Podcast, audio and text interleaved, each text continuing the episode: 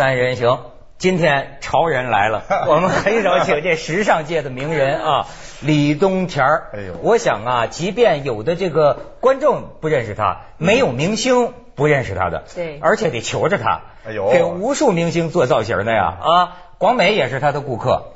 呃，不能讲顾客是老朋友，对非常非常熟非常熟。我们两个人互相看着对方长大的，啊，真的真的。在过去的几十年里面，哎你不才十周年庆吗？广美不年轻了。啊。其实人东田儿年轻，我的我的六七年的，东田七四年的，哦，七二年的，七二年的，七二年的哎呦，你看我还跟你说那两岁，对你瞧，所以他来就是不同啊。录像之前，然后我那助理粉盒的，粉盒的，我都回我。不是直接出油嘛？他中午吃的比较好，所啊以老冒油。我没吃饭，所以就你看他他他他昨天晚上没有睡好，然后又没吃饭，昨就在不冒油天晚上。睡觉情况你都很摸底啊。他刚才说来着 哎，广美有个情况得跟你摸摸底，好咱们也是解答一下一些观众的疑问。嗯嗯昨天我们开会，他们讲最近网上有传说呀，嗯说孟广美整容了。还是大张旗鼓呢，大张旗鼓是吧？哎，对你给我们介绍一下整的什么地方？这这个有一个雷达眼在这，您 您看一下我整哪就刚才你说完了以后，我近距离看了看，我觉得广美这整的真是天衣无缝，是吧？最佳的整容，我妈妈，对。我妈整出来的。你全身上下哪儿都没动过哎，修修手，修修脚 这种。啊？是是是，你还得刷牙洗脸呢。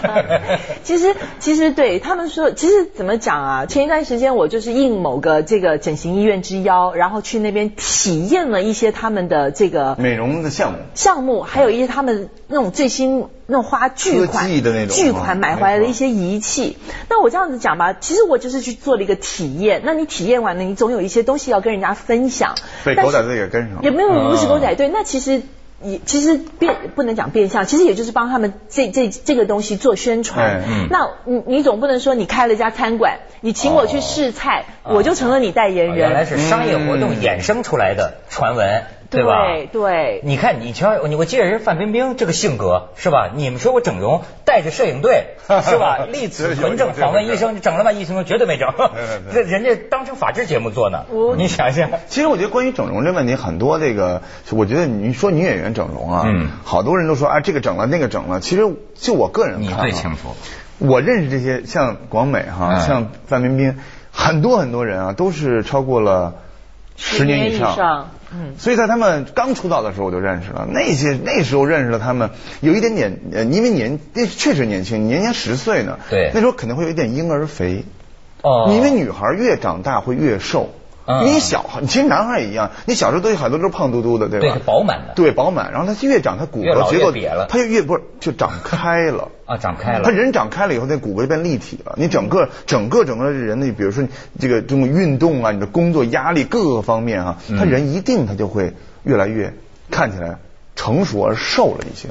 所以这个啊瘦的过程呢，你看观众都会印象中他是什么样，什么什么什么样。还有一个就是很多人在这个电视上看，嗯，就是你电视上脸像我脸圆，所以你在电视上看起来更圆。没错。对，如果你要是在这个稍微圆一点哈，很多女明星在这个呃长大了以后，她因为就化妆啊，在你看冬天造型以后，她就不一样了。哎，说到底是冬天整的好，是吧？咱们看看冬天整的几个明星，哎，你给评评。这个叫这是杜鹃，哎呦，这是国，庆的杜鹃时候啊。这个其实特别应景啊，国庆刚过嘛，这是给杂志呃做的这个呃周年庆的，给特别是为六十年。你看这个形式特别有点五十年代的风格。哦，有点是不是有点啊有一点点那个，就是新中国刚成立的时候，人们那种向往，啊那那种感觉，你有没有这感觉？但是那个时候要这样，就得让地富反坏右给办了。来，咱们看下一张。嗯，啊，这是范冰冰，这是啥？这是范冰冰吗？对范冰冰我天哪！但是我怎么觉得这么不像啊？感觉上不像是吗？啊因为光线，光线，因为在这个摄影棚里拍的时候，你要想让人瘦，他会有一，比如说各种的方法，啊可以拿两个黑板在旁边稍微加一下，对对对这样两个阴影一下，在这个呃两侧就会加重。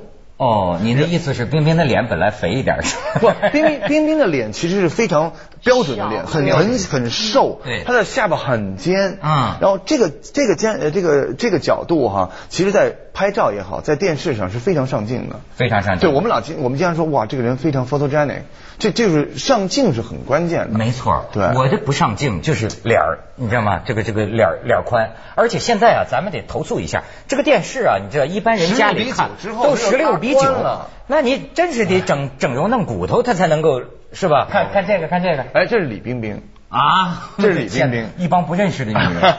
李冰冰，我觉得这个造型的这个概念，就会让很多很多人哈，就有。看到她另外一面，其实李冰冰平时都是非常跟淑女的感觉。啊，而这一张给人感觉有点六十年代这个有点未来派女性的这个特质。所以们说他们是这个魔女人的魔术师。你看冰冰其实现在眼睛上面可能加了上上下下大概有四五把睫毛吧，没有上下的这个假睫毛，再加上那个夸张的这个外外外扩的这个眼线，嗯，因为六十年代的特点是要把眼线一定要画在眼睛的外面，特别是下眼线，嗯，然后加上假睫毛，所以的眼睛会扩大，因为。那个时代，人们要登月嘛，人们会对外空有一个外太空有幻想，每个人都是外星人。啊，所以你看六十年代像那个很多很多经典的这个这种形象啊，都是 bob 头，有齐刘海，然后呢上下这大假睫毛，就看起来像外星人的。讲的真好，要不是人家专业的，咱咱咱咱们再看。这这认识吗？李宇春，他们说想把李宇春做成一个淑女的形状，结果就是这个形状。是，其实李宇春，我觉得我就我我本人见李宇春的时候啊，因为她的这个《皇后与梦想》的这个这个这个第一张唱片是我我来负责帮她做这个整形象的。嗯。呃，李宇春呢，这个人实际生活中啊，我他们都说啊，他很很中性，很有那个男男孩气。是。其实我自己看也很很小女孩。你是觉得呃说话了之后性格上看？他性格是比较。比较没有那么外露。他说啊，其实前两天我们在一个活动上，我们俩在一块儿，然后后来我记得好像八卦杂志还登了我们俩的那个照片，说怎么怎么怎么着，我觉得特挺有意思的。他本人，我那天我第一见见他，他说哎，冬天哥，后来我一看，哎呦，我说你长大了，冬天哥，我我我一看，弟，他本人其实从原来的这种比较比较有有这个好像他刚出道的那种给给人感觉一点点中性，现在其实越来越。长大了，长大以后反而有一点点这个女孩子气，女孩子越来越浓娇羞的那种，对，越来越明显了。但是她有一种帅气的根在她的身体里。哎，你女孩子帅气很舒服。你比如说李宇春，你觉得她未来她适合一直这么中性，还是再偏回女性，还是更偏男性？我觉得女孩子越长大，她内心那种女性气质会表现的越明显啊。其实小女孩到小女人到真正的成熟女人，我觉得在这个三个过渡阶段，每一个阶段每一个人都会有不同的这个感觉。嗯，我记得最早我见到广美的时候，那那时候广美和现现在就是越来越温柔的女女女人女人 OK，越来越越来越漂亮。其实小小女孩的时候，我自己的感觉啊，有些时候有点。薄，就是因为他，因为他阅历少嘛，他生活阅历少，他只是呃一份心思去做自己想要做的东西，而并不是说他由内向外散发出来他那种那种内心。我还记得我刚出道的时候，那时候真的很小，但是那个时候的样子看起来比现在还老气。为什么？装，就怕自就怕人家看出自己的薄，看出自己的那种嗯那种幼稚跟那种那种嫩，所以就。哇，画我画的红红的嘴，然后浓浓的那个那个眼线什么，就希望让人家觉得说我是个大人的那个感觉。嗯嗯。你反而到了小大人，你还你们说的，我还真是想起我前两天有一个在联合国工作的一个女士，跑来跟我们聊天，她就讲就骂我中国男人嘛，说中国男人没有没有水准。我说为什么？她说啊，中国男人就喜欢找小的。她说呢，他们不懂得欣赏成熟女人的美。你看，她说她说你比如说美国吧，一个三四十岁的女人离了婚。那么他还可以再找啊，还会有四十岁、五十岁的男人能欣赏他。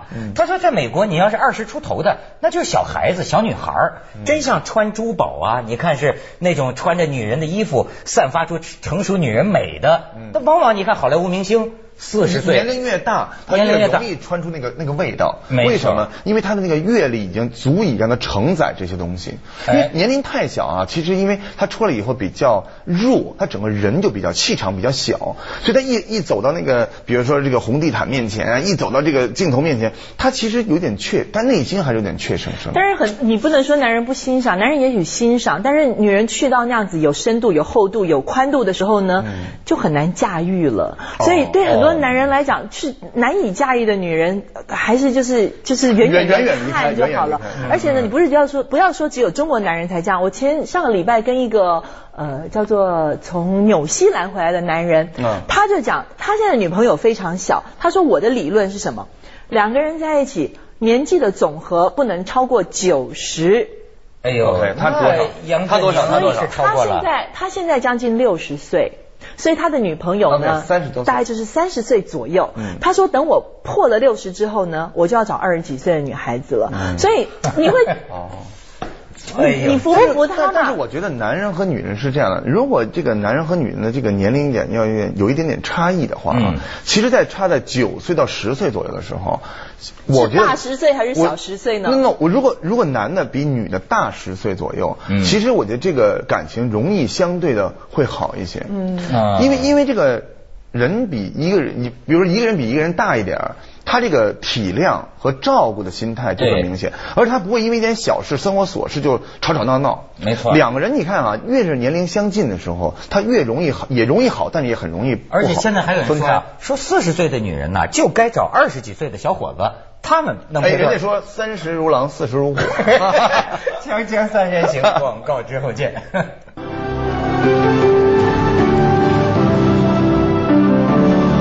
既然说到这个女人不同年龄啊，我也给你来一个唱反调的。这个台湾著名的李敖啊，李敖写过一篇文章叫《呜呼新女性》。当然你知道他说话就是那样的，那这个他应该指的不是全部的，指的是少数个别。但是啊，我觉得这人损人呐，说的这个太 太尖刻了。太，我可以给你念念。他说啊，这类女人的一生可分成三个阶段，第一个阶段是奇怪阶段。从十六七岁到二十六七是他的黄金档，他引人好奇，人生也充满了进取和好奇。他的声名、事业、爱情等都在这一阶段铸成，大错也在这一阶段铸成。OK，然后二十六七岁以后，他的巅峰状态开始下降，人也开始走样、过气。为了抢救，自然不择手段，进入第二阶段，叫作怪阶段。什么？你瞧，他说年轻的时候不脱，年纪大了肉松了，反倒演裸戏，做迟来的脱星，真是六朝怪谈。作怪期间可以持续到人老珠黄境界，然后转入第三阶段，叫妖怪阶段。老妖怪是青春一点也没有的新中性。括号，你说他这尖刻的中性，因为月经也没了。美容医院和法国香水的挽救效果也越来越小，小到最后香水是香水，他是他。这说的这太尖刻，太狠了，很尖刻，语不惊呃语不惊人誓不休。但是这代表某种啊，某种男性对女人的这种从小到大，你你有没有感觉这个女人？呃，从年轻的时候到她的三四十岁老年，她有一种越来越想挽救，装扮越来越趋向夸张的倾向。我老我老跟他们说，我说这个女人其实是活在她自己最年轻、最辉煌的阶段。为什么？很多你看那个很多这个呃这个四十多岁的女女性啊，或者五十多岁甚至，他们会把头发留得越来越长。他们把头发，我经常开开玩笑，我说从后面一看是一少女。就是前面背后一金砖，正面一板砖的，就一回头吓你一跳，因为从后面一看完全是个少女身材，然后长发飘飘是直的，一回头一看哇皱纹，然后一看就是个中年人或者是中老年人，我觉得这种哈是最不可取的，这个情况在中国还特别。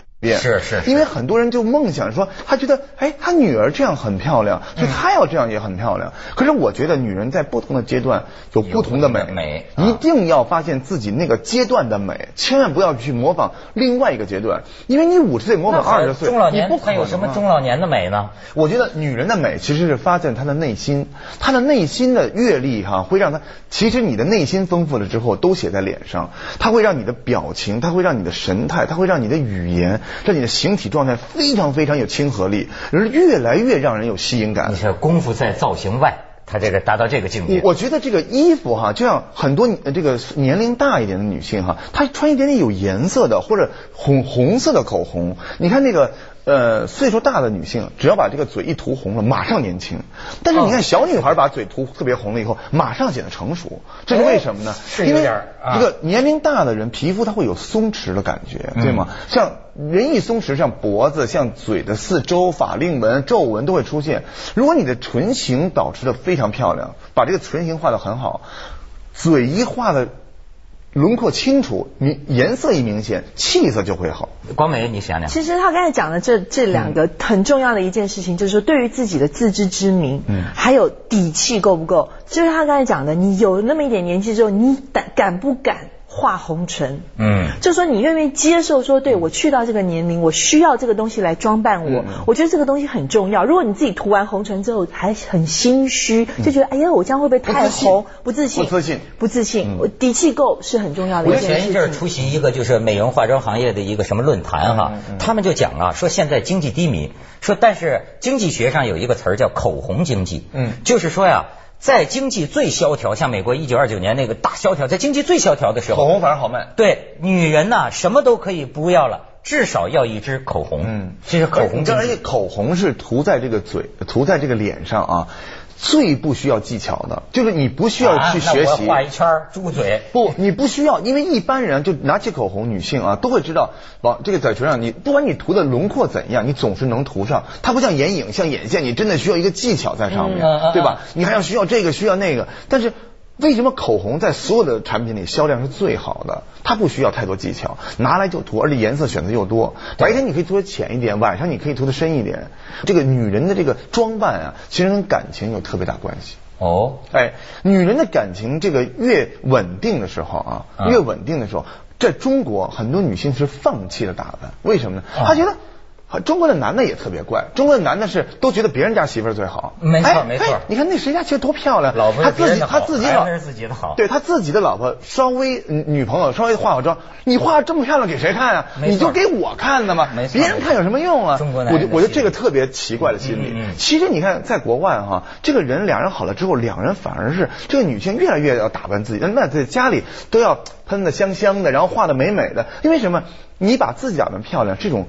你自己也自信，你自己的自信永远要给老公，要给男朋友一种什么？就是这个 attractive，对吧？你你你必须有吸引力。这男人对跟女人没有吸，这两人两口子好没有吸引力了。这个他肯定会有很多问题。你你说的这个，那天我就说那联合国的女士还跟我大谈这个呢，说是说。这个说中国呀，接受西方的这种婚姻一夫一妻啊，嗯，时间是非常短的，嗯，才一百年的时间，所以你文化上啊来不及消化，你只是学了个西方的形，嗯，他就说实际上我们的夫妻关系很多时候就像你说的，说这女人是吧，一结了婚，哎呀这天蓬头垢面，甚至是无所谓了，在家里上厕所也不关门，就 是这就这你说他说你这老公没有看着。他同样也是男的，他说外国人不是这样的，有的时候他还注意哈，保持一点距离感，保持一点神秘感，这样夫妻之间的性快感也能长一些。嗯嗯，哎，我觉得跟你一举都，怪不得东田美国学习过两年。咱们再看看东田的照片好吗？再看看明星照。哎，这是许晴。哎，这是许晴。你分析这个，这个是许晴呢，在大家都非常熟悉了。她其实这是我们最近给她做了一个写真集里面的，在伦敦拍的这个照片呢。许晴，你看，就是又回到了这个她很多年以前的那那种，让人让看不出是最近拍的。呃，他看了我自己做那本书，呃，他说，哎，这个书的感觉，你觉得谁帮你做的？我说我自己做的。他说，那你帮我做一本吧。我说那好啊。后来他又我们俩就商量说去哪儿。就就是喝了咖啡聊，我说去伦敦，因为他自己想去日本，后来我说不用去日本，我说日伦我说你的气质伦敦特别棒，后来我们就一一一帮人马杀到伦敦，拍了拍拍了半个月啊，哇真的是各种各样的感觉都有，而且我觉得许昕在这里头尝试了他以前很少去尝试的一种一种形象，哎这个让让让那个整个的写真集哈。非常非常有看点，好多人看了以后都说哇，真的棒，真的非常漂亮。看来靠背景衬人是吧？哎，不是背景衬，我觉得有些人他要，有些人还衬不住这个背景。嗯，有他，我觉得许晴，因为他阅历，他的阅历，他的他整个人的状态哈，目到目前为止，我觉得是最佳时段。哦，真的是最佳时段。最佳时段。你看他演演那个《建国大业》里的这个宋宋庆龄，他演那因为国母其实不好演，嗯，宋庆龄不好演。我觉得他那个神态，他的状态，哎，他演的很好。可是他在这个写真集里呢，往往又表现了一个跟那个国母的形象有巨大反差的样子。所以女人的形象啊是非常具有欺骗性的，是吧？嗨，锵锵三人行，广告之后见。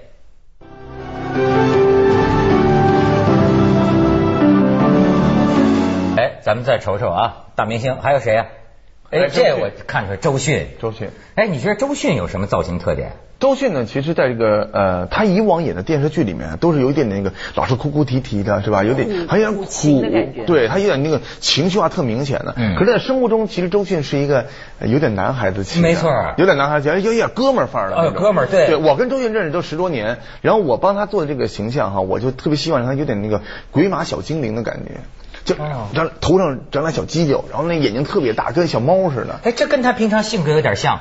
周迅平常跟你聊天，这都是聊着聊着就站起来比划。哎呀，我当时怎么怎么样？还是小精灵。他他经常一说话就还是说着说着啪站起来，这样马上盘腿往那一坐。他的广告和他电影中的形象啊，分别的比较是两个类型。看来造型师啊，还要看人心，是吧？看人是什么样。你要知道跟人认识，我比较庆幸的哈，就是我跟所有这个。这个大家熟悉的女明星啊，关有关系，嗨，都是非常好的关系。没错，他都看过他们的真面目。非常好的关系。这些这些这么好的关系哈，就是最简在工作上有一个最便利的之处，就是他们在我们在沟通的时候哈，没有太多障碍。嗯啊，就说哎，我说你要做成一个这样，他可以啊；你要做成一个那样，可以啊。他能信任你，对他信任，因为这个首先大家怕你把他毁了。哦，不会，当然我我从来就是把人越做越美。哎，你有一种很夸张的，或者有一些有些很变态的造型，她女明星担不担心会这个这一集照片出去之后负面反应多？她不担心？我觉得我觉得不会，因为我首先我们在这个把握尺度的时候，我觉得这个这这有职业道德的问题。对你首先你要把这个人塑造成你想要的那个形象，但这个形象一定是有。第一要引领时尚的，另外一个要引领这个潮流，还有让他本人展示另外一面的性感。但是黄梅，女人的性感很重要。你也是名模啊，我一直不太明白有时尚潮流这回事吗？就是说什么是潮流？是说把眼睛画黑了就是潮流？潮流是被创造出来的，当然被创造，被创被创造出来。你得有话语权。我们讲，嗯，比如说你说是潮流。那么可能就是潮流，嗯，那但是 现在是这专业嘛？因为你比如你画这个 smoking eye，我记得特别清楚啊。我我什么叫 smoking eye？smoking eye 就是烟熏眼，熊猫眼，熊猫眼，好多人是烟熏眼，现在叫。我们最我记得最早的时候，我们做画这个烟熏眼的时候啊，这个很多人这个不理解。我记得第一次给模特画烟熏眼，电视台就说，呃，好十几年前就说，哇，怎么什么又病态了，又不够怎么健康了，怎么样？嗯。现在你看。大小杂志，包括电视都告诉你说，呃，嗨，都是告诉你说，如教你如何画烟熏，大烟熏，这就是不一样。